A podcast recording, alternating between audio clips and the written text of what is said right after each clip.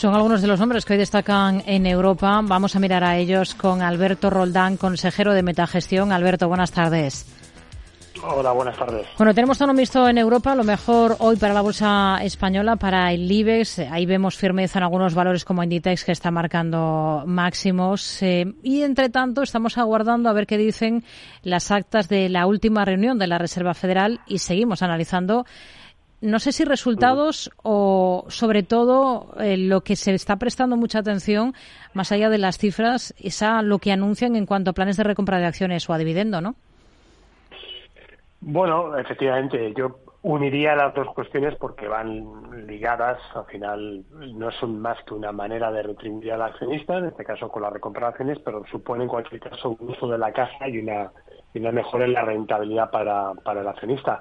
Yo creo que este es un aspecto que ha pesado mucho en algunos sectores, en particular el bancario, y no tanto en otros, porque la recompra de acciones se ha extendido tanto que quizás es el único catalizador que vemos ahora mismo en las valoraciones de muchas compañías o sectores, ¿no? Y eso hay que trabajarlo con mucho cuidado porque no todas las recompras de acciones son generadoras de valor. Al contrario, pueden ser incluso eh, eh, contraproducentes. Bueno, yo creo que eh, las empresas intentan ahora mantener un equilibrio entre esa retribución al accionista y la sensación que hay de cierto vértigo según avanza el ciclo y con ese retraso de, mm, ya veremos, ocurre de bajada de tipos de interés, donde el inversor empieza a encontrar poco acomodo o pocas oportunidades, como las vio el año pasado, donde prácticamente todo subía. Hmm. Si miramos a, valores, hoy tenemos en el punto de mira HSBC en la Bolsa de Londres. ¿Qué es lo que menos convence de los anuncios y de los resultados que ha presentado la compañía? Porque está recortando con fuerza.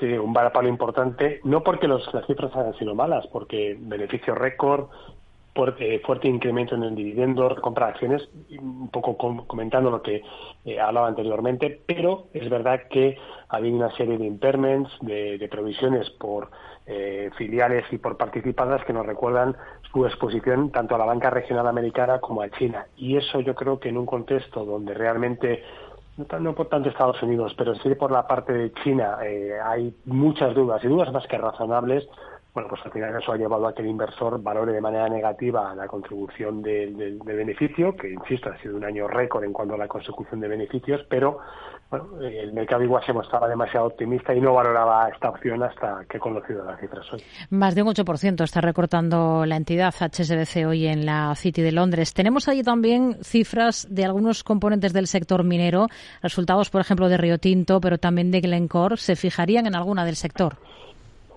Yo tengo que decir que a mí personalmente me gusta el perfil de estas compañías, pero no es su momento. Eh, y no es un momento para cíclicas. Eh, al final, eh, en este tipo de empresas, pues lo que está pesando mucho es la evolución de las materias primas, aunque realmente las compañías siguen mostrando gran capacidad de generación de casa. En el caso particular de Glencore, impactada el año pasado por los precios de algunas materias primas, es verdad que está es decir, usar un término no muy técnico, arrinconando caja para esas adquisiciones que tiene previstas y eso bueno, yo creo que está despistando un poquito a los inversores. Eh, como valoraciones, valoraciones históricamente bajas con compañías que hacen unos casos espectaculares, pero insisto, creo que el componente cíclico de estos negocios no les beneficia demasiado de cara al inversor. Hmm. Systems es otro de los valores a los que atendemos hoy en la City, está recortando terreno, cae más de un 1%, ha presentado resultados. ¿Cómo los ha visto para esta compañía hmm. que tiene parte en el sector de la defensa, pero también en, la, en el sector aeronáutico? Sí, a, mí es una empresa que, mm, digamos, por ese eh, concepto multidisciplinar que tiene, me gusta mucho, porque está presente en otros eh, negocios, ciberseguridad, tecnología. Es decir, tiene todos esos componentes que ahora mismo un inversor inquieto que busca tech y growth le, lo puede encontrar, ¿no? Y minora algo la parte del componente aeronáutico, donde quizá la situación en términos de la parte más industrial de, pedidos, pues no está tan bollante.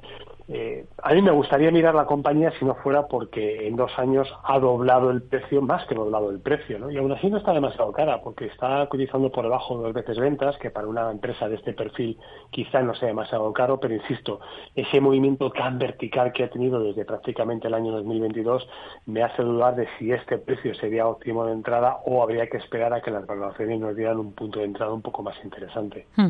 Si miramos al mercado francés, hoy destaca en positivo Carrefour, está subiendo más de un 4,5% después de los resultados que ha presentado en las últimas horas, una mejora del beneficio en el último año del 23%, apuesta también por la recompra de acciones y por aumentar el dividendo. ¿Qué visión tiene para la compañía?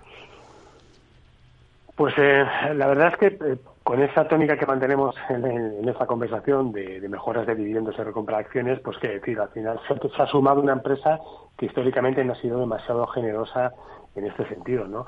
Yo creo que en Carrefour no es un tema de valoración lo que al mercado le preocupa, quizá es la evolución de los márgenes y de la deuda.